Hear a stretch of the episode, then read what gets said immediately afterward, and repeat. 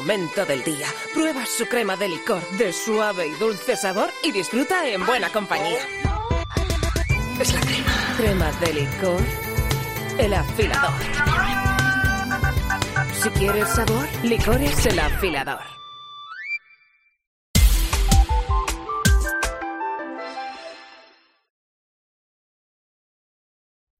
Pues son las diez y media de la noche, nueve y media en Canarias. Irene Pozo. La linterna de la iglesia. Cope, estar informado.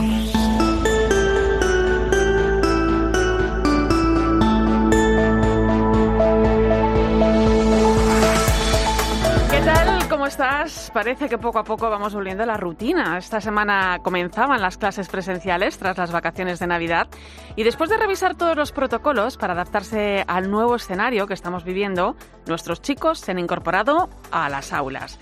Presencialidad y seguridad, como recordaba la ministra de Sanidad hace unos días. Hay miedo, claro que hay miedo. Y también incertidumbre, pero tenemos que ser conscientes de lo que supone para nuestros hijos, sobrinos, nietos, revivir de nuevo situaciones que hoy podemos evitar volver a vivir. Cierto es que el riesgo de contagio existe, no solo para alumnos, también para el profesorado, para cada uno de nosotros en nuestras distintas circunstancias, pero cierto es también que gracias a las vacunas el impacto en la salud es menor.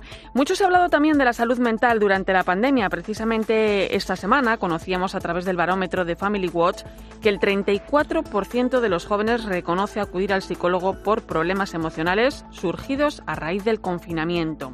El aislamiento social, las adicciones digitales o la educación online se encuentran entre las principales causas de este problema. Aunque hay un dato positivo en todo esto, ¿eh? y es el aumento del porcentaje en 20 puntos, llegando al 46% de los jóvenes que quieren formar una familia. Esto nos lleva a pararnos a pensar en lo importante que han sido las familias durante ese tiempo de confinamiento y a pesar de las muchas rupturas que se han producido, de la presión que supone la crisis económica o de la tristeza y la impotencia ante la partida de tantos seres queridos, la familia ha sido y continúa siendo el sostén de la humanidad. ¿Cómo no celebrar la noticia de que nuestros jóvenes creen en la familia y debemos ayudarles, ofreciéndoles oportunidades que nacen del acceso a la formación, al empleo, a la vivienda? En definitiva, se trata de apoyar y cuidar a la familia, de hacerla crecer. En la Iglesia estamos celebrando además el año Amoris Laetitia, el documento más importante del Papa Francisco sobre la familia, que marcó un camino a recorrer para poner a la familia en el centro no solo de la Iglesia, también de toda la sociedad. Cuidemos a la familia desde fuera y desde dentro. Seamos conscientes del bien que supone para cada una de las personas y para el conjunto de la sociedad, porque vale la pena intentarlo. Bienvenido a la linterna de la iglesia. Soy Irene Pozo. Recibo un saludo en este viernes 14 de enero. Escuchas la linterna de la iglesia. Con Irene Pozo. Cope, estar informado. Como siempre, ya sabes que puedes acompañarnos con tus mensajes a través de las redes sociales. Estamos en Religión Cope en Facebook y Twitter, hoy con el hashtag Linterna Iglesia 14E.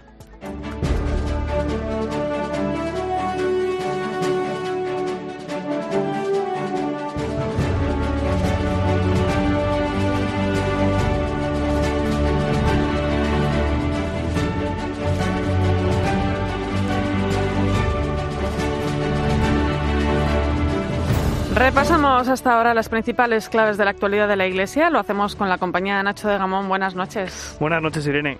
Comenzamos en Roma, donde esta mañana el presidente de la Conferencia Episcopal Española ha atendido a los medios de comunicación tras el encuentro que han mantenido con el Papa el segundo grupo de obispos españoles que se encuentra en visita Límina. Sí, el cardenal Juan José Omella ha abordado diversos asuntos, como por ejemplo los abusos a menores en la Iglesia en España. El arzobispo de Barcelona ha reconocido que en ocasiones la jerarquía eclesiástica puede que no haya comunicado bien, pero ha asegurado que la Santa Sede bendice la estrategia que ha llevado la Iglesia en nuestro país para atajar este asunto, creando oficinas en cada diócesis en lugar de una comisión centralizada, como en otros países del entorno. Abrimos el, camino para acercarnos a esas víctimas y que esas víctimas se puedan acercar a esas oficinas de cada diócesis. Lo importante no está en el pasado, sino mirar hacia el futuro, decir, vamos a ver cómo esto lo afrontamos con dignidad, según los protocolos y por respeto siempre a todas las víctimas que han sufrido. El cardenal Omeya también ha hablado de un hipotético viaje del Papa Francisco a nuestro país. Ha explicado que los obispos le han preguntado y esto es lo que ha respondido. Sí, le hemos comentado y el Papa, con esa sonrisa que tiene, dice, pues todavía estoy, estoy reflexionando. Digo, de todas las maneras, usted no nos diga sí o no, simplemente porque eso es un, un secreto pontificio, pero usted lo verá posible. Dice, pues en ello estamos. Ya en nuestro país, el arzobispo de Valladolid, el cardenal Ricardo Blázquez, ha sido nombrado esta semana hijo predilecto de esta ciudad. El cardenal Blázquez ha recibido esta distinción como un regalo atrasado de Reyes Magos o adelantado de su cumpleaños, ya que cumplirá 80 años el próximo 13 de abril. En cualquier caso, un regalo inmerecido, según decía él mismo. Una distinción que yo considero inmerecida, pero si otros han considerado que es oportuno, pues bendito sea Dios. Yo encantado y lo agradezco profundamente. Pero ya sabía yo que los reyes iban a venir. De modo que encantado, me alegro mucho del de, nombramiento de esta mañana. Y quiero agradecer a todos y cada uno su determinación y el apoyo. Y la Conferencia Episcopal Española ha reactivado la peregrinación europea de jóvenes convocada por el Arzobispado de Santiago de Compostela para el próximo mes de agosto. El secretario técnico de la Subcomisión Episcopal para la Juventud y la Infancia, Raúl Tinajero, ha mantenido encuentros con diferentes instituciones para preparar los aspectos organizativos de este encuentro que se celebrará entre el 3 y el 7 de enero. Tinajero ha estado reunido con el arzobispo compostelano y con las autoridades de la ciudad y de la comunidad autónoma para organizar asuntos como cesiones de espacios, ayudas o asuntos de seguridad. Tuvimos ese primer encuentro con el señor arzobispo de Santiago de Compostela para valorar un poco la situación, el momento que estamos y sobre todo para poner en marcha pues lo que va a ser esta última etapa, podríamos decir, de los meses de enero hasta julio, donde vamos a motivar, animar y alentar a los jóvenes para que se inscriban en su diócesis, congregaciones y movimientos para participar en la peregrinación europea. Hicimos un poco balance de lo trabajado hasta ahora y después también pues, nos reunimos tanto con el ayuntamiento y luego también pues estuvimos con la Asunta, por supuesto, y el Sacobeo, pues valorando un poco también todo el momento.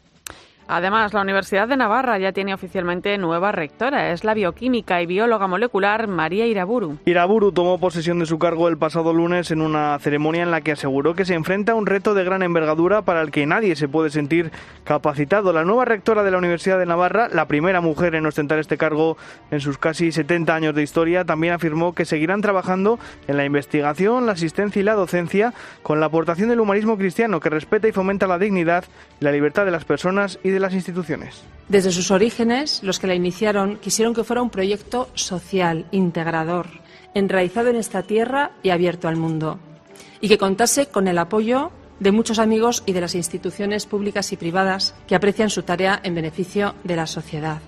Por nuestra parte, seguiremos trabajando por el desarrollo de Navarra, desde la investigación, la asistencia sanitaria y la docencia, sostenidos por los principios del humanismo cristiano, que por convencimiento, no por táctica, respeta y fomenta la dignidad y la libertad de personas y de instituciones. Y este domingo vamos a celebrar en nuestro país la Jornada de la Infancia Misionera, Nacho. Una cita que este año cumple 100 años y que fue creada con un objetivo muy concreto, como nos cuenta el director nacional de Obras Misionales Pontificias, José María Calderón. Es un instrumento para la pastoral ordinaria que tiene la Iglesia para atender la labor que la Iglesia en territorios de misión está realizando con los niños. Los niños en un sentido amplio también, ¿vale? Porque los niños también son las mamás. ¿eh? Y las mujeres embarazadas que están esperando un niño, los hijos con todo lo que conlleva eso.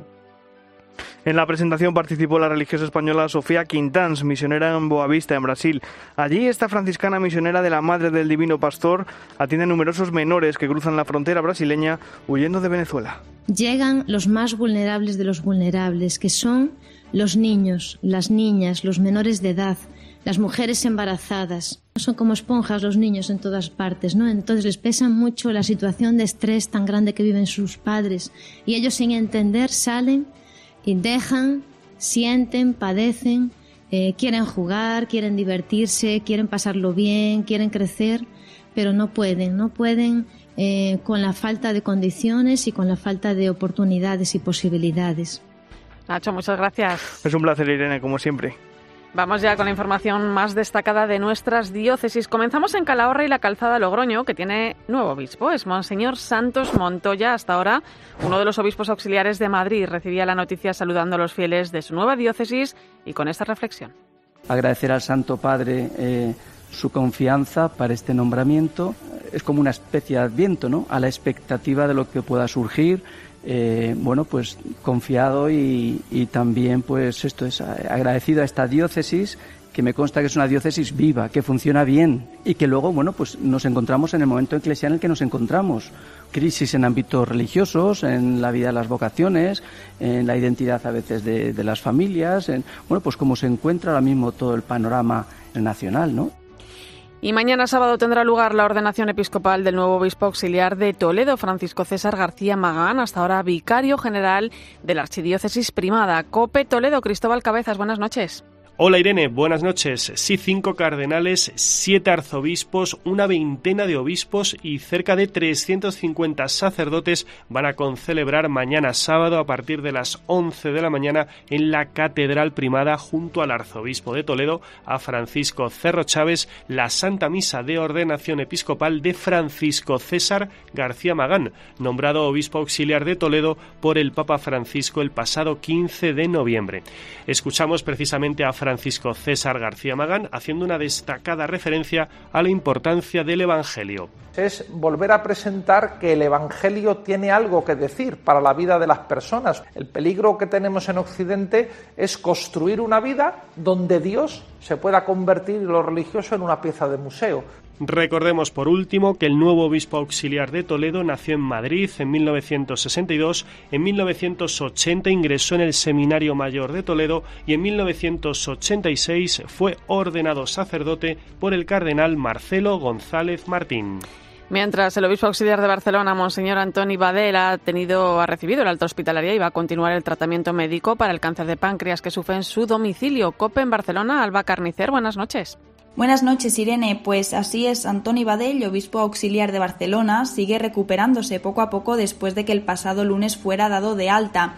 Su estado de salud es favorable, por lo que se ha decidido que lo mejor es seguir con el tratamiento necesario para el cáncer de páncreas que padece desde su domicilio, arropado por sus familiares. Antoni Badell ha permanecido en el hospital más de tres semanas después de ingresar en el Clínic de Barcelona el pasado 18 de diciembre. El obispo auxiliar, su familia y toda la Iglesia catalana agradecen cada una de las plegarias y muestras de afecto recibidas. Quien también se une a las muestras de cariño es el Papa Francisco, que telefoneó personalmente a la familia para mostrarle su apoyo. Y llegamos a la diócesis de Plasencia, que ya tiene administrador apostólico. Es el obispo emérito de Albacete, Monseñor Ciriaco Benavente, natural de Malpartida, de Plasencia.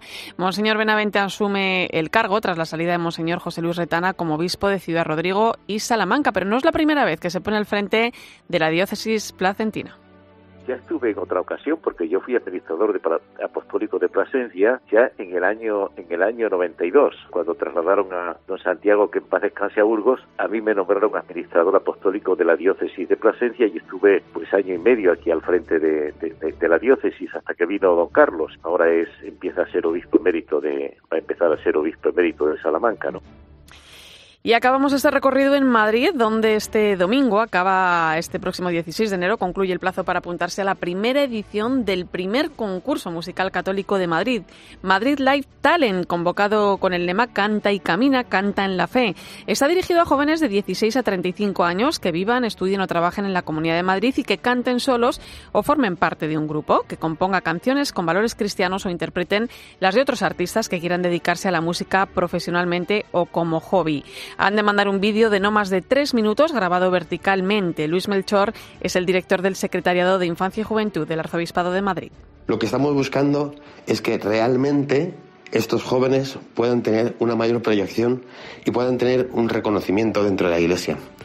Por eso todo lo que nos está llegando os aseguro que está siendo muy bueno. Y nuestro sueño es que efectivamente, cuando lleguemos a la final, el ganador pueda dar un paso adelante en la música católica y que nuestra liturgia, nuestras oraciones y nuestros encuentros estén acompañados por algo tan esencial para los jóvenes como es cantar, bailar eh, y tocar todos los instrumentos y poner en juego toda nuestra creatividad.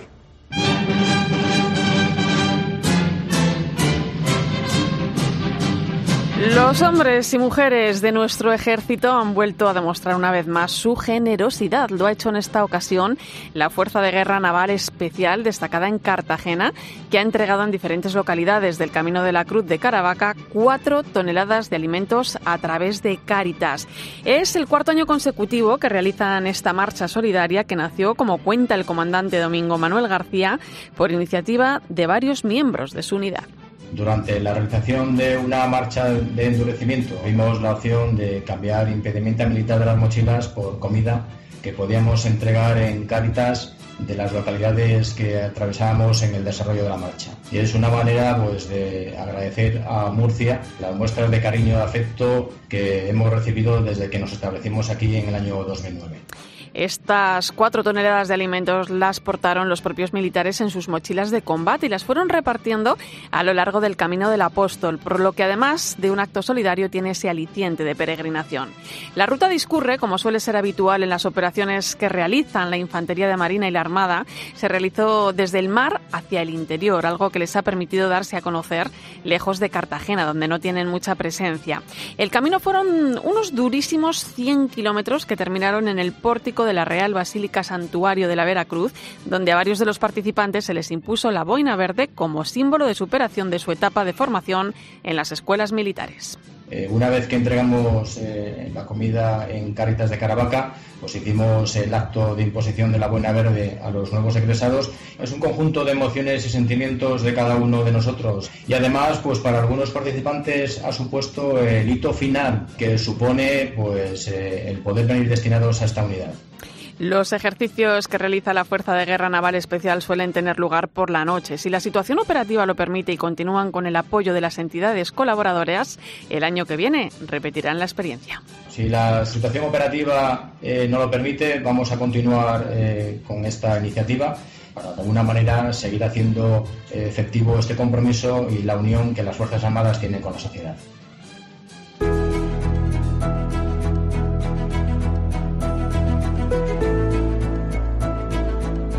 Escuchas la linterna de la iglesia. Con Irene Pozo. Cope, estar informado.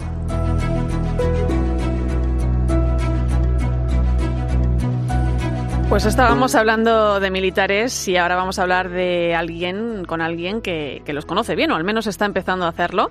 Nos atiende hasta ahora en la linterna de la iglesia el nuevo arzobispo castrense, Monseñor Juan Antonio Aznárez. Buenas noches. Buenas noches. Eh, don Juan Antonio, ¿tenía usted vocación de capellán castrense o se la ha pedido al señor en estos meses desde su nombramiento? Bueno, no, no, viene con, con, la, con la elección, quiero decir, como cuando te ordenas, tanto sacerdote como obispo, eh, lo haces, pues eso, no para servirte a ti mismo, sino a la iglesia, pues si la iglesia te pide un servicio, encantado, ya está. Hombre, la sorpresa no te la quita nadie, pero, pero sí, sí, contento, contento. Y bueno, ya sé que por experiencia que el Señor Dios es fiel y que cuando te encomienda algo no te deja en la estacada, siempre está ahí al quite. Claro, porque a lo mejor uno como obispo auxiliar, que era usted en, en Pamplona, eh, pues en un momento dado puede pensar eh, que se le requiera, ¿no? Para, para cubrir alguna de las diócesis territoriales, ¿no? Que, que hay vacantes. Pero yo no sé si usted se esperaba la iglesia castrense. ¿Cómo recibió esta noticia? Bueno, la recibí cuando estaba llegando a casa de mis padres a hacerles una visita y con absoluta sorpresa pero es muy sencillo de explicar. Como, como es una diócesis tan singular, pues das por sentado que si algún día te destinan a otra diócesis, pero sin, sin reflexionarlo siquiera, pues que será una diócesis territorial. O sea, eso es lo que te parece. Entonces fue una sorpresa grande, sí, sí. Eh, don Juan Antonio, ¿qué relación tenía usted con las Fuerzas Armadas antes de, de, este nombramiento del Papa? Decía usted en su presentación que fue tirador de carro de combate durante la mili. Así es, sí, en veteran. ahí en Valencia, hace muchos años. Sí, bueno, muchos, no es que tirásemos mucho, pero sí, sí, yo era cabo y también estaba un poco a cargo, al cargo del almacén y después este sí tirador de carro de combate.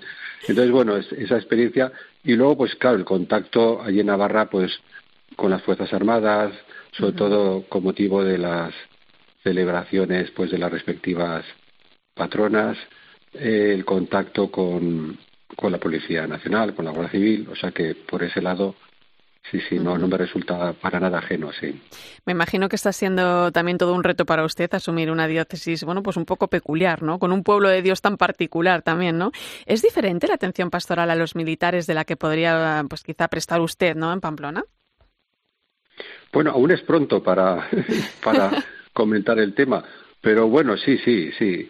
Sí, no, porque no en el sentido de que, claro, siempre se trata de lo mismo, de, de estar disponibles, de acompañar, de escuchar, de, de, anunciar la palabra de Dios, de administrar los sacramentos, bueno, eso, eso siempre es lo mismo.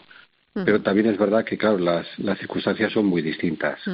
Entonces, pero vamos, esto dentro de un año estaré en, mejores condiciones de responder ya con conocimiento de causa. dentro de un año, entonces nos tendrá que hacer una visita ya presencial a ver si ya las medidas COVID nos lo permiten. Eh, don Juan Antonio, en su, en su homilía el pasado domingo, durante la toma de posesión, eh, usted hablaba de servicio, ¿no? De aplicar la justicia de Yahvé, que hoy supone curar, cuidar, acompañar, acoger y salvar, ¿no? Pero no de cualquier manera, ¿no? No atropellando, no avasallando, no imponiendo, decía, ¿no? sino actuando con delicadeza, con respeto, con ternura, ¿no? Una labor de servicio, bueno, pues en la que las Fuerzas Armadas tienen mucho que decir, ¿no? Claro, claro, claro. Sí, sí, por supuesto. Sí, eso, claro, no, no, no es invento mío, se inspiraba en la primera lectura de Isaías que ya eh, anunciaba a la venida de Cristo y, esa combinación, porque por un lado eh, eh, se trata de delicadeza, ternura y al mismo tiempo de determinación, de fortaleza. O sea, es una combinación muy muy peculiar. Sí, sí. Y bueno, es necesaria para todo, vamos, para para para la vida personal, para la vida matrimonial y familiar y por supuesto pues para para la vida de eh, en, el seno de las distintas unidades y, y, y viviendo las respectivas vocaciones, sí. Eh, ¿Qué se trae en la maleta de Navarra? De Navarra, bueno, de Navarra, pues muchos, muchas gracias, muchas, muchas, muchas gracias. Mucho, pues he recibido muchísimo, sí. Sobre todo, bueno, pues muchos amigos, mucho cariño eh, y, mucho, ah, pues yo he sido acompañado. O sea, todo lo que eh, lo que lo que la, Iglesia me pide ahora y, lo que con la gracia de Dios quiero hacer, lo, he recibido y lo estoy recibiendo de, pues, de compañeros, de hermanos, del grupo de fe, de, de, los compañeros sacerdotes, por supuesto de don Francisco. Entonces, bueno, eh, eh siempre es así de simple. Recibes, si recibes puedes dar. Claro. Y, cuanto más das, más recibes. Claro. Eh, eh, don Francisco Pérez, eh, arzobispo de Pamplona, con el que usted ha compartido mucho tiempo también como auxiliar, fue también arzobispo castrense. ¿Le ha dado algún, algún consejo? Sí, sí, claro que hemos hablado, hemos tenido ratos para hablar. Y sobre todo es el, el testimonio, el testimonio de, pues de, lo bien, del gusto que estuvo. de, me ha hablado muy bien de, de los militares, de la policía, de la Guardia Civil, del trato con ellos. Mm, y, eso, sí. O sea, y, de, cómo pues ha, tenido posibilidad de, la acogida, del respeto y, de, cómo aquí hay muchas posibilidades de hacer el bien, sí, y de sembrar la buena semilla. ¿Cuáles son los retos que tiene por delante en este 2022 la Iglesia castrense? Bueno, eh, eh, es verdad que es pronto, pero el, el reto de fondo y el reto principal de la Iglesia castrense es el de todas las diócesis y el de la Iglesia en su conjunto, que es eh, evangelizar. Porque, pues es verdad que aún hoy en día hay muchos, muchos, muchos bautizados, aún, aunque va bajando el número, pero claro, evangelizados, o sea, con, con ese fuego del amor de Dios en el corazón, pues no hay tantos. Y eso es lo que más necesitamos. Entonces, todo lo que ayude a, a, encender ese fuego del amor de Dios en, en, los ya bautizados y a atraer a los que a los que no lo están, pues por ahí, por ahí tiene que ir. Ya sé que es una cosa muy general, pero vamos, es que es lo, bueno, pero, pero tiene mucho fondo, don Juan Antonio. Eh, Monseñor mm. Juan Antonio Aznárez, gracias por este tiempo. Bienvenido a Madrid y a esa Catedral de las Fuerzas Armadas, que es pequeñita, pero es una joya, ¿eh? Un fuerte abrazo. Es, es cierto, sí. Gracias. Escuchas la linterna de la iglesia. Con Irene Pozo. Cope, estar informado.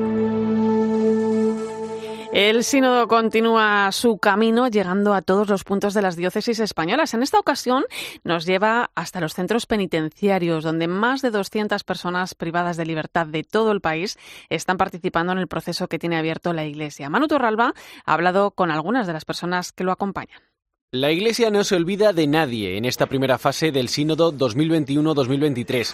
Todos los cristianos estamos llamados a participar a través de nuestras respectivas diócesis en esta consulta en la que el Papa quiere que aportemos nuestro granito de arena sobre cuál es el camino que debe tomar la institución. Y cuando digo todos, es todos, el director del Departamento de Pastoral Penitenciaria de la Conferencia Episcopal, el mercedario Florencio Rosselló, cree que llevar la sinodalidad a las personas privadas de libertad es una oportunidad para ellos. El hecho de que se les pregunte a alguien que se les ha encerrado y que en muchos casos su palabra no tiene valor es positivo para los grupos que están llegando y, y alguna reflexión, ¿no? Nosotros desde prisiones intentamos que todo el mundo que quiera pueda participar a veces nos quejamos de que la Iglesia es muy jerárquica, que todo viene desde arriba. Bueno, pues ahora es la oportunidad. Por ejemplo, Sor Monse García es hija de la Caridad y desde hace ocho años voluntaria en el penal de El Dueso, en Cantabria. Dentro hace siete años que doy catequesis, además de acudir a la Eucaristía Dominical y después he servido con un grupo de discusión y conocimiento de documentos de la Iglesia. En el Dueso está participando en la actualidad un grupo de 10 internos a los que se les ha pedido que respondan individualmente a varias preguntas antes de exponer sus conclusiones en común cuando puedan reunirse todos. Un grupo en el que se han mezclado los internos que participan en las Eucaristías con otros que se han enterado por el boca a boca. Pensamos en que se escuche la voz de los sin voz. Se hizo la invitación. Lo más curioso es que son algunos de los que acuden a esta Eucaristía y otros de patio se lo han ido pasando de unos a otros. Otro caso es el del centro penitenciario de Teiseiro, en A Coruña, donde Yolanda Sánchez ha estado a cargo durante dos meses de un grupo de 12 internos. Al comienzo de cada sesión se les entregaba un texto bíblico que luego debían comentar en grupo. Al principio sí decían, y qué raro, ¿no? Que contéis con nosotros para este tipo de cosas, que nos escucháis. Les gustó mucho, ¿no? Les gustó que se acogiera su opinión. La labor de Yolanda y la del capellán era únicamente escuchar, que las reflexiones saliesen del propio diálogo entre los internos. Después de las cinco sesiones quincenales, se redactó una síntesis con las conclusiones extraídas que pudieron entregar, más tarde en persona, al arzobispo de Santiago, Monseñor Julián Barrio. Fue un momento que, nos cuenta Yolanda, significó mucho para ellos sí que reconocían que en la Iglesia hay un mensaje de amor y de valores, que echan de menos esos valores dentro de la sociedad porque se van perdiendo, creen que la Iglesia sí ofrece un espacio de fraternidad. Lo que pasa que sí que también veían que dentro de la Iglesia falta actualizarse y conectar más con la gente. Desde el Departamento de Pastoral Penitenciaria de la Conferencia Episcopal llevan años trabajando para que se escuche a estas personas. Este sínodo sobre sinodalidad es una oportunidad inmejorable para que las personas privadas de libertad den su visión de la Iglesia.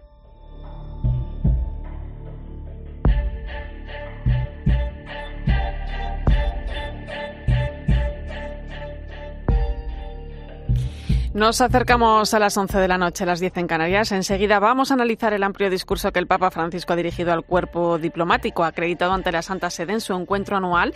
Es habitual que lo haga en el mes de enero porque en sus palabras expone las prioridades de cara al año que comienza. Nos deja temas muy interesantes sobre la mesa, por ejemplo, el apoyo a la vacunación, la crisis migratoria o el desafío del cambio climático. Recuerda que estamos en Religión Cope en Facebook y Twitter, hoy con el hashtag Linterna Iglesia 14E. Sigue a Irene Pozo en Twitter en arroba religión-cope, en nuestro muro de Facebook Religión Cope y en cope.es. Este fin de semana, Cristina tiene un plan. Desde las 10 de la mañana hasta las 2 quiero contarte las mejores historias, emocionarme contigo, reírme contigo. En Cope, de 10 de la mañana a 2 de la tarde, los sábados y domingos, el mejor entretenimiento lo encuentras en fin de semana, con Cristina López Slichting. Hola, soy Salvador Dalí. Y si además de avanzar en inteligencia artificial, investigamos más nuestra inteligencia natural, quizás así podamos vencer enfermedades como la que yo sufrí, el Parkinson. Apoyemos la investigación en enfermedades neurodegenerativas. Entra en fundacionreinasofía.es. Escuchas la linterna de la iglesia. Y recuerda, la mejor experiencia y el mejor sonido solo los encuentras en cope.es y en la aplicación móvil. Descárgatela. Si tu corazón se enciende con el frío, con la mejor gastronomía local y de temporada, y con el calor de un lugar único y un trato exclusivo, seguro que eres un amante del invierno. Viaja desde 65 euros la noche y de forma segura a un lugar donde se encienda tu corazón.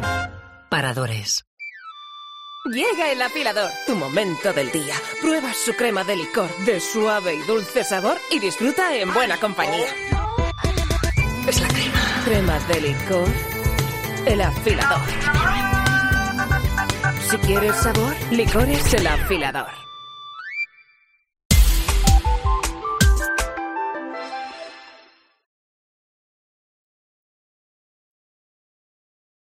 Son las 11 de la noche, las 10 en Canarias. Irene Pozo. La linterna de la iglesia. Cope, estar informado.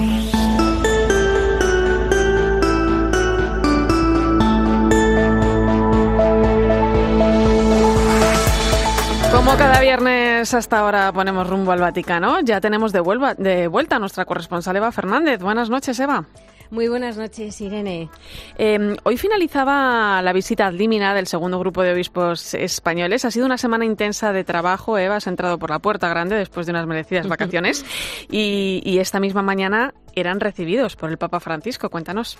Sí, y ahora mismo, menos mal, Irene, que estarán descansando, agotados, porque, porque estas visitas a Limina no dan tregua ni, ni les permiten medio paseo por Roma. O sea que aprovechamos la ocasión que seguro que nos estarán escuchando, los que todavía faltan, para avisar y advertir a los obispos que van a venir las próximas semanas que vengan descansados, porque el ritmo es más que intenso, ¿no? Y, y efectivamente, tras recorrer, como es habitual, todos los dicasterios, a lo largo de la semana. Esta mañana han mantenido una larga audiencia con el Papa en la que, entre otros muchos asuntos, también se ha abordado el tema de los abusos, que ha sido por lo que más se le ha preguntado, mm, se les ha preguntado durante la rueda de prensa mm, por parte de los corresponsales, pero, pero esto es importante, no ha sido el tema prioritario del encuentro con el Papa, ¿no?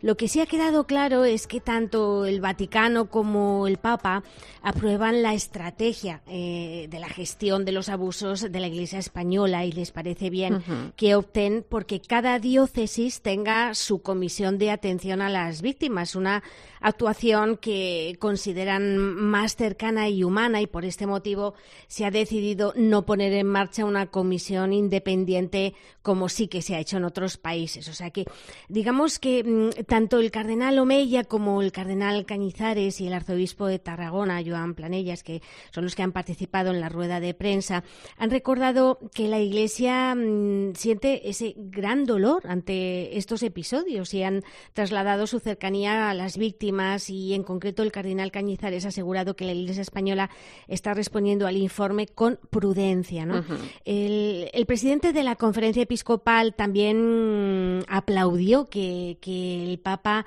sea muy proactivo. Este ha sido el adjetivo que ha utilizado, sí. muy proactivo uh -huh. ¿no? a la hora uh -huh. de afrontar este problema, destacando en particular la puesta en marcha de, de, protocolos que ya le gustaría a él, decía con gracia, que se siguieran en otros ámbitos, uh -huh, ¿no? Uh -huh. y, y, luego, por supuesto, Irene, la posible visita del Papa a España también ha estado presente, ¿no?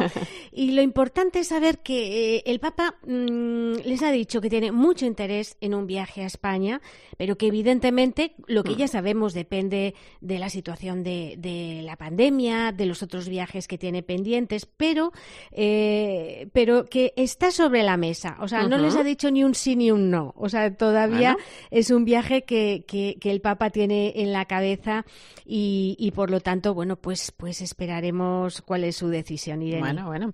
Eh, por cierto, interesante entrevista al Papa Francisco, que la que se publicaba ayer en el Observatorio Romano sobre los retos de la paternidad. Sí, fue además una entrevista que se publicó justo un mes después de que eh, haya concluido el año especial dedicado a San José, ¿no? Entonces el Papa ha aprovechado para, para mmm, digamos, recordarnos unas eh, reflexiones en torno a la figura de San José en su faceta de padre, ¿no? Entonces, en esta breve entrevista, el Papa, mmm, por una parte, vuelve a mostrar su cercanía a las familias que, que están atravesando atravesando dificultades especiales agravadas por la pandemia, ¿no? Y, y, recuerda de forma especial a tantos padres que, que tienen que escapar de las guerras, son rechazados en los confines de Europa y viven situaciones de dolor e injusticia porque nadie les toma en serio o les ignora deliberadamente, ¿no? Asegura el Papa en la entrevista que para él estas personas son héroes porque arriesgan su propia vida por amor a sus hijos.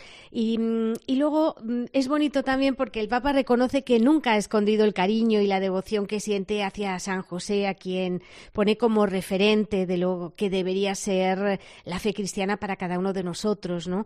Em, explica el Papa que es la normalidad de alguien que se ha hecho santo eh, sin hacer nada en particular más que ejerciendo de padre de, Jesús, eh, acompañando a María y afrontando las circunstancias de cada día. Pero eso sí, eh, fiándose mucho de Dios, rezando y encontrando siempre soluciones de forma creativa. Y fíjate que da en, esta entrevista el Papa un par de consejos a los jóvenes que van a ser los futuros padres ¿no? del mañana. ¿no? Y por ejemplo, mm, hay algo que yo creo que sirve para todos, ¿no? porque les anima a colocar a los hijos en condiciones de asumir las propias responsabilidades, de ejercer la propia libertad y de tomar sus propias decisiones. Pero eso sí, el mismo Papa reconoce que es una tarea muy complicada, como, como bien sabéis todos los que, los que, los que, en estos momentos eh, tenéis por ahí pequeños en casa en plena educación. Pero bueno, el caso es que eh, utilizando la figura de San José para, como ejemplo, seguro que puede dar pista a muchos padres. Pues muchas gracias, compañera. Un placer escucharte de nuevo. Un fuerte abrazo. Lo mismo digo. Un abrazo para todos. Muy buenas noches. Escuchas la linterna de la iglesia. Con Irene Pozo. Cope, estar informado. Desde hace más de 100 años se mantiene una tradición muy bella que cada año reúne a todos los cristianos del mundo para rezar por la unidad. Se trata de una celebración ecuménica con quienes comparten la búsqueda común de Cristo. La semana de oración por la unidad de los cristianos comienza el próximo martes 18 de enero, se va a extender hasta el día 25. Vamos a conocer un poco más sobre este tema con el director de la Subcomisión de Relaciones, Relaciones Interconfesionales y Diálogo Interreligioso de la Conferencia Episcopal, Rafael Vázquez. Buenas noches. Buenas noches, Irene. Eh, decía que es una celebración ecuménica con una tradición de más de un siglo, ¿no? Es importante que no perdamos esto de vista, ¿no? ¿En qué consiste? Efectivamente, desde 1908 y en el ámbito anglicano es donde comienzan y después a partir de los años 30 Paul Couturier, un francés, le da un poco el modelo que hoy tenemos de que sea una celebración ecuménica donde participan distintas confesiones cristianas y es una semana del 18 al 25 de enero, como habéis dicho, en la que cristianos de diferentes confesiones, católicos, ortodoxos, evangélicos, anglicanos, rezan con un motivo común, la unidad de los cristianos, que es lo que Cristo quería para la Iglesia, que todos sean uno como el Padre en Él y Él en el Padre, para que el mundo crea. Eh, Rafa, la celebración gira en torno a unos materiales que cada año elabora una región diferente del mundo. Em, ¿En quién eh, ha, recaído el trabajo este año y qué nos ofrecen esos materiales? ¿A quién van dirigidos? Sí, estos materiales eh, están propuestos por la, el, Consejo Mundial de Iglesias y el Pontificio Consejo para la Promoción de la Unidad de los Cristianos de la Iglesia Católica. Y normalmente ellos les piden un borrador a un grupo de iglesias. En concreto, en este año se los pidieron a las iglesias del Próximo Oriente, eh, en Líbano, todavía más localizado. Y estas iglesias que allí hay pues orientales católicos, ortodoxos, eh, iglesias orientales ortodoxas, también eh, la iglesia católica, son los que trabajando allí de una forma común en estos países donde son minoría, pues han organizado estos materiales, que es algo pues muy esperanzador y dando un testimonio también de, una vivencia común de la fe.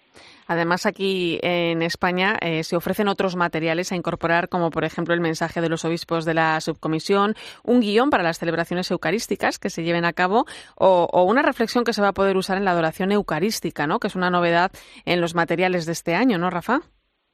Así es, la conferencia episcopal lo que hace es adaptar estos materiales que nos llegan a la situación concreta de nuestro país y bueno, pues eh, en un país como el nuestro de mayoría católica, lo que nos interesa es que en todas las parroquias y que todos los, los cristianos católicos y no católicos recen por la unidad. Por eso hemos adaptado a unos guiones en la Eucaristía con una munición de entrada, unas peticiones que se han de tener en cuenta en la celebración de estos días y después también pues algo muy propio de, de, nuestra forma de rezar en católico, que es la adoración al Santísimo que se tiene en todas las parroquias, habitualmente los jueves por ser el jueves eucarístico y, y se ha hecho también esta reflexión para poderla usar, claro. Eh, los obispos de, la subcomisión en, ese mensaje que, han preparado hablan del avance de la descristianización de Europa, ¿no? ¿Cómo puede ayudar el ecumenismo, la unidad de los cristianos, a tomar conciencia de la dimensión cristiana de Europa para frenar esto?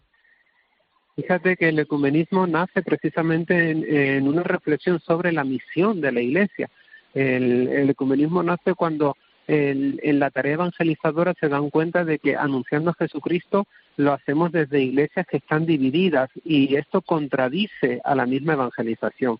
Por eso el, el ofrecer el, pues el anuncio del Evangelio de una forma común y, y desde un testimonio de comunión es algo muy atrayente. Yo digo que la comunión es fruto del Espíritu Santo y el Espíritu Santo es el que atrae.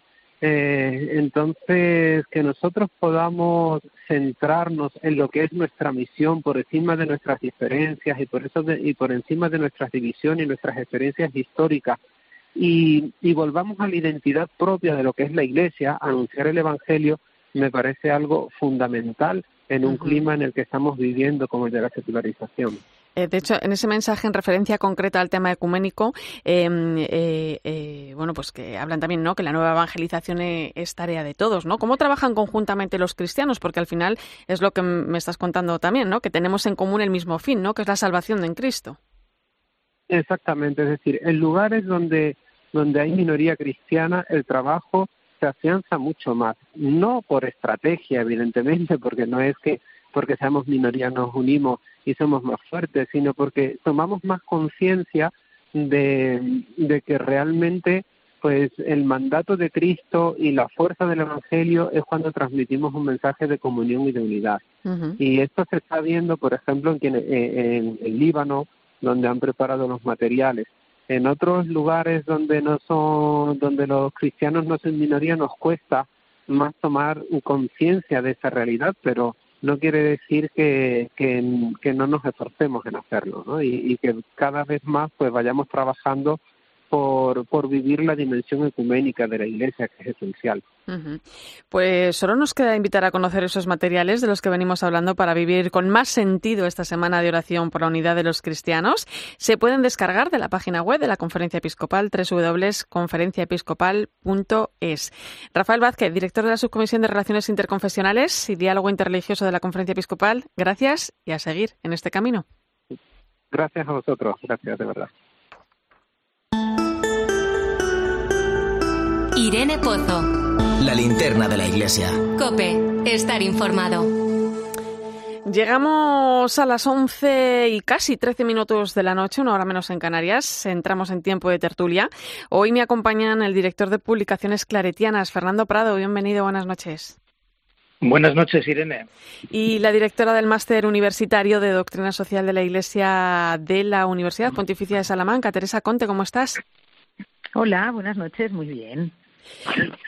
Pues ponemos, compañeros, sobre la mesa el interesante discurso que el Papa Francisco ha dirigido al cuerpo diplomático, acreditado ante la Santa Sede en ese encuentro anual que mantiene con ellos.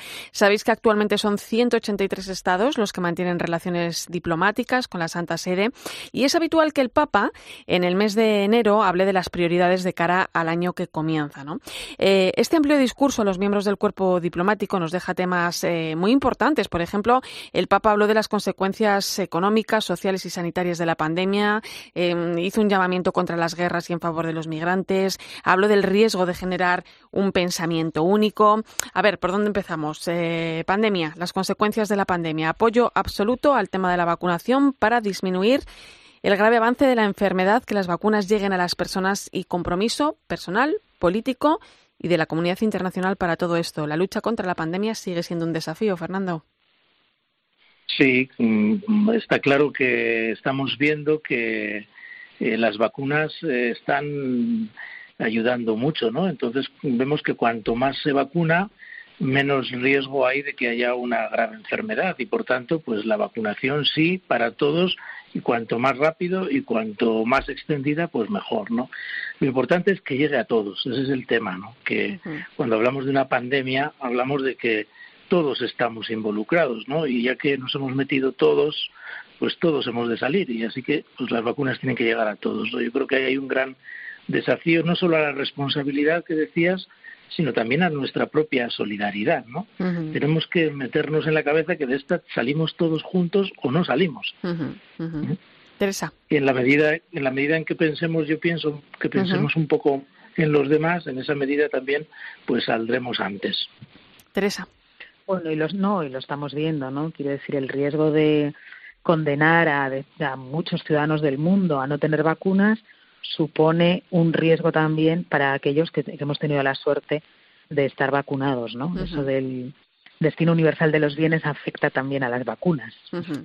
Bueno, el Papa habló también de fraternidad, de esperanza, recordó la jornada del pasado 1 de julio por el Líbano, la situación tan complicada que se vive en el país, su viaje a Irak, Budapest, Eslovaquia, más recientemente tenemos Chipre y Grecia, que estuvo eh, bueno marcado no solo por un carácter, eh, un fuerte carácter ecuménico, ¿no? Se daba también sobre la mesa la cuestión migratoria, ¿no? El Papa volvía a Lesbos y hablaba a los embajadores en primera persona, ¿no? Desde la propia experiencia vivida, ¿no? Hay que vencer la indiferencia y rechazar la idea de que los migrantes son un problema para los demás, ¿no? Y, nosotros eh, no llegamos a encontrar una salida a esto en Europa, ¿no? Fijaros que el Papa es la segunda vez, era la segunda vez que, visitaba la isla de Lesbos, cinco años entre medias, y el problema seguía ahí, Teresa. Mira, hoy en Italia han enterrado al expresidente del Parlamento Europeo, David Sassoli.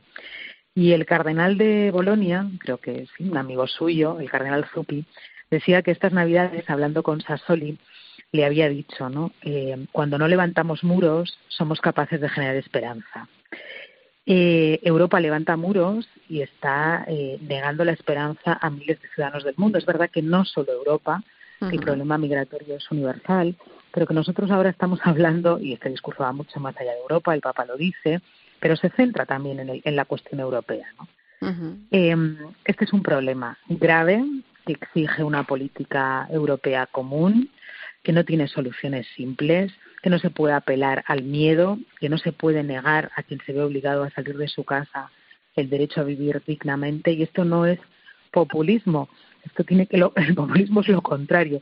Esto tiene que ver con tomarnos muy en serio los derechos de todos, ¿no? Y esta es una cuestión internacional. Em, mm. creo que, em, que, bueno, de alguna manera sigue habiendo en Europa políticos capaces de poner en marcha estos, estos grandes principios, ¿no? Empezaba citando a Sassoli, él es uno, eh, pero no era el único. Y de hecho, eh, lo decías muy bien, Teresa, em, es una cuestión que no solo afecta a Europa, ¿no? Porque hemos visto, por ejemplo, lo que ha pasado en América en la frontera entre México y Estados Unidos, ¿no? Y el Papa además habla de desafíos globales, ¿no? Fernando. Bueno, es que. Sí, perdón. Eh, sigue, Teresa, decías. no, no, quiero decir que es que lo vemos. Vemos, vemos eh, qué pasa en Centroamérica, vemos qué pasa en determinados países eh, de, América del Sur, no vamos a citar a ninguno por si acaso, eh, pero vemos también qué pasa en, en, Asia, sabemos lo que pasa en muchos países del Golfo, del Golfo Pérsico. quiero decir, hay millones de ciudadanos que se están viendo obligados a salir de sus casas eh, y, que los flujos migratorios están generando eh, el aumento de crímenes internacionales como son el tráfico de seres humanos y la trata de seres humanos. El tema es serio, ¿eh? Y, además... Es muy serio y muy difícil, ciertamente. Sí, muy difícil. Eh, en este sentido, en esos desafíos globales, ¿no? Que no solo se refieren a la cuestión migratoria, está también el cambio climático, la pandemia. Eh, es decir, en esa visión general del planeta, el Papa habla de crisis de confianza de la diplomacia multilateral. Eh, Fernando, ¿qué significa esto? ¿Qué repercusión tiene?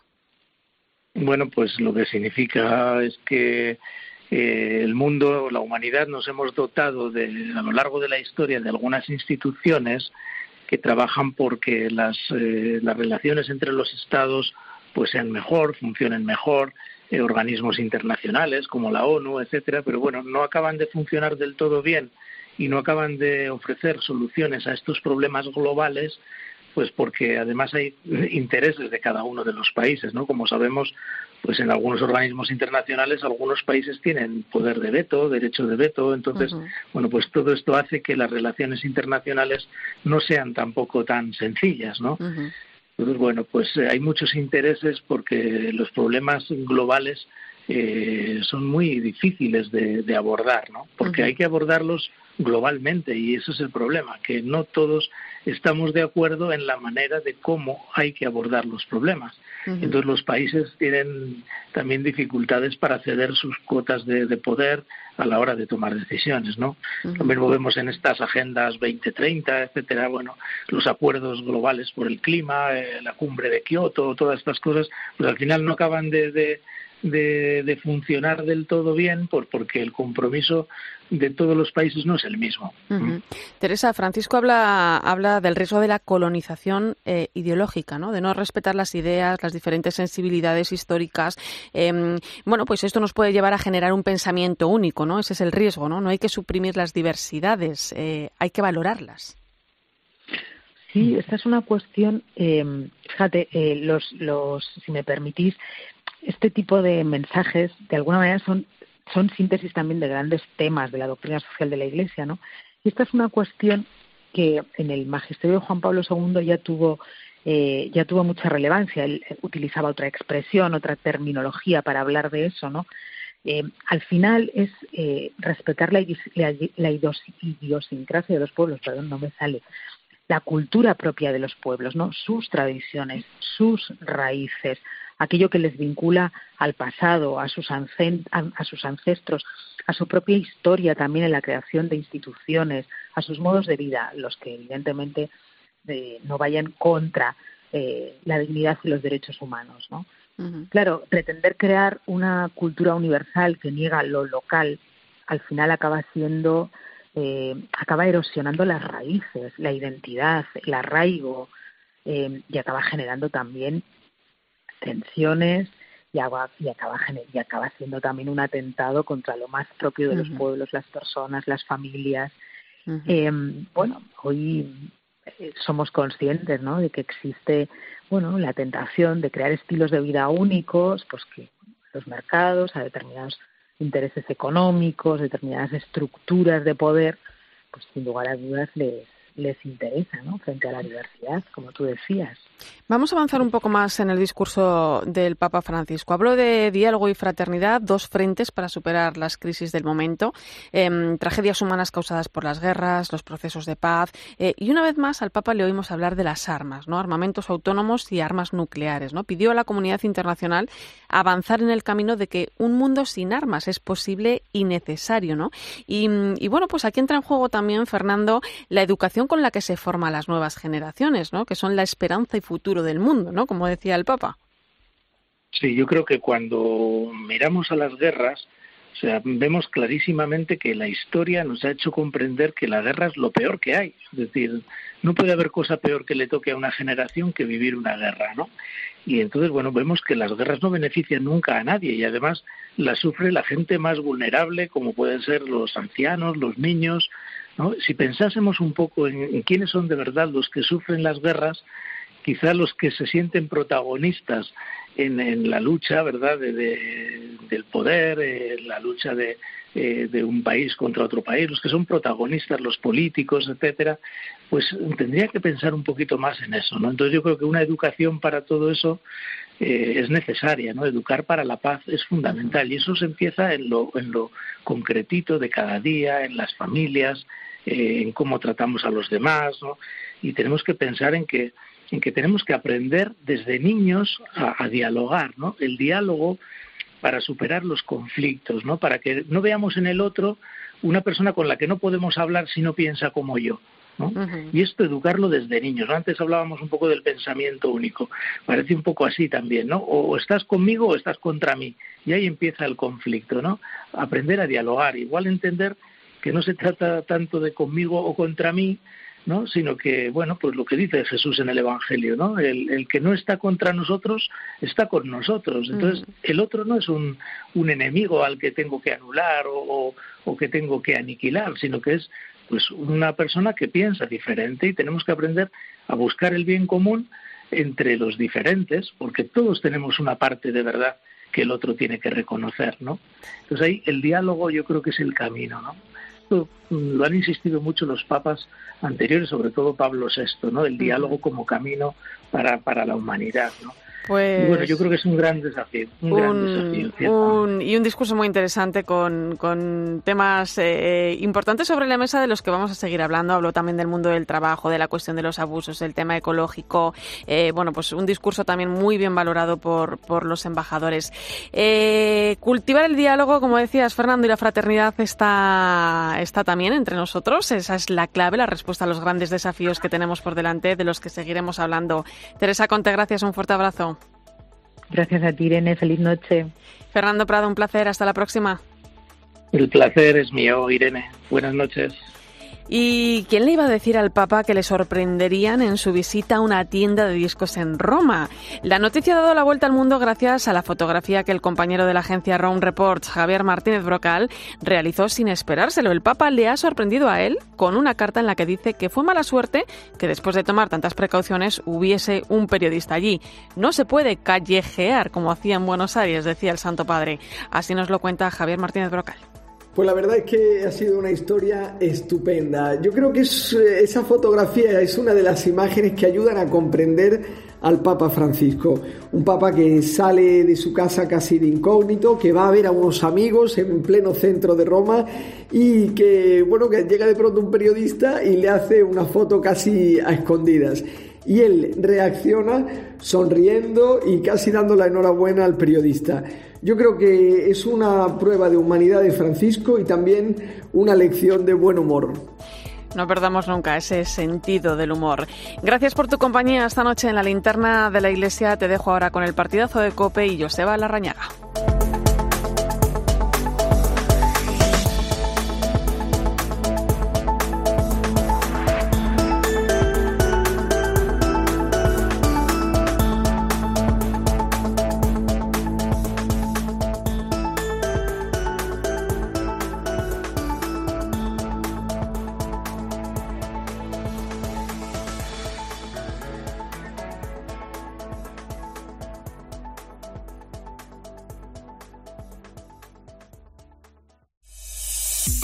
Escuchas Cope. Y recuerda, la mejor experiencia y el mejor sonido solo los encuentras en cope.es y en la aplicación móvil. Descárgatela.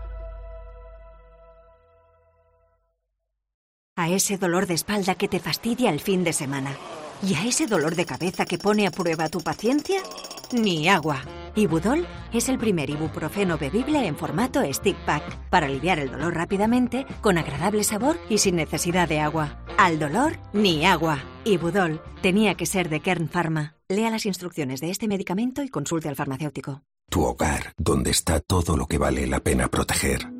Entonces con la alarma puedo ver la casa cuando no estoy yo. Sí, sí, claro. Cuando no estás en casa puedes ver todo a través de la app. Y con las cámaras ves lo que pasa en cada momento. Incluso puedes hablar con ellos. No es como estar allí, pero casi. Y con este botón SOS puedes avisarnos siempre. De lo que sea. Nosotros siempre estamos ahí para ayudarte.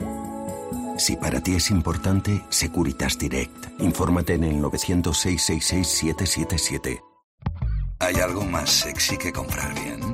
Ir a la moda con el atractivo de las rebajas de Sol Optical. Más que un 60, consigue un sexy 60% de descuento para tu nueva mirada. Sexy 60% de descuento. Infórmate en soloptical.com.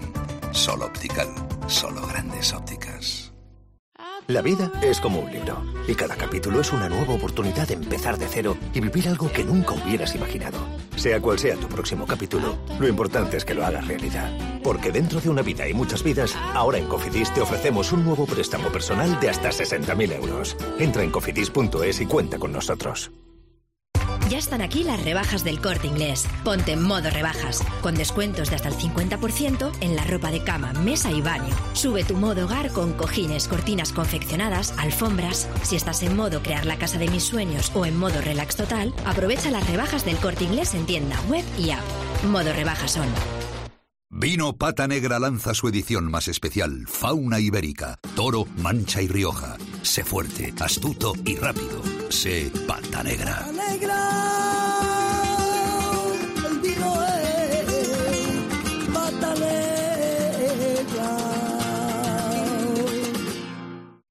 Pablo García, cliente de Rastreator, casi la lía mandando un email. Menos mal que le dijimos, Pablo, que no pone un saludo, sino un salido.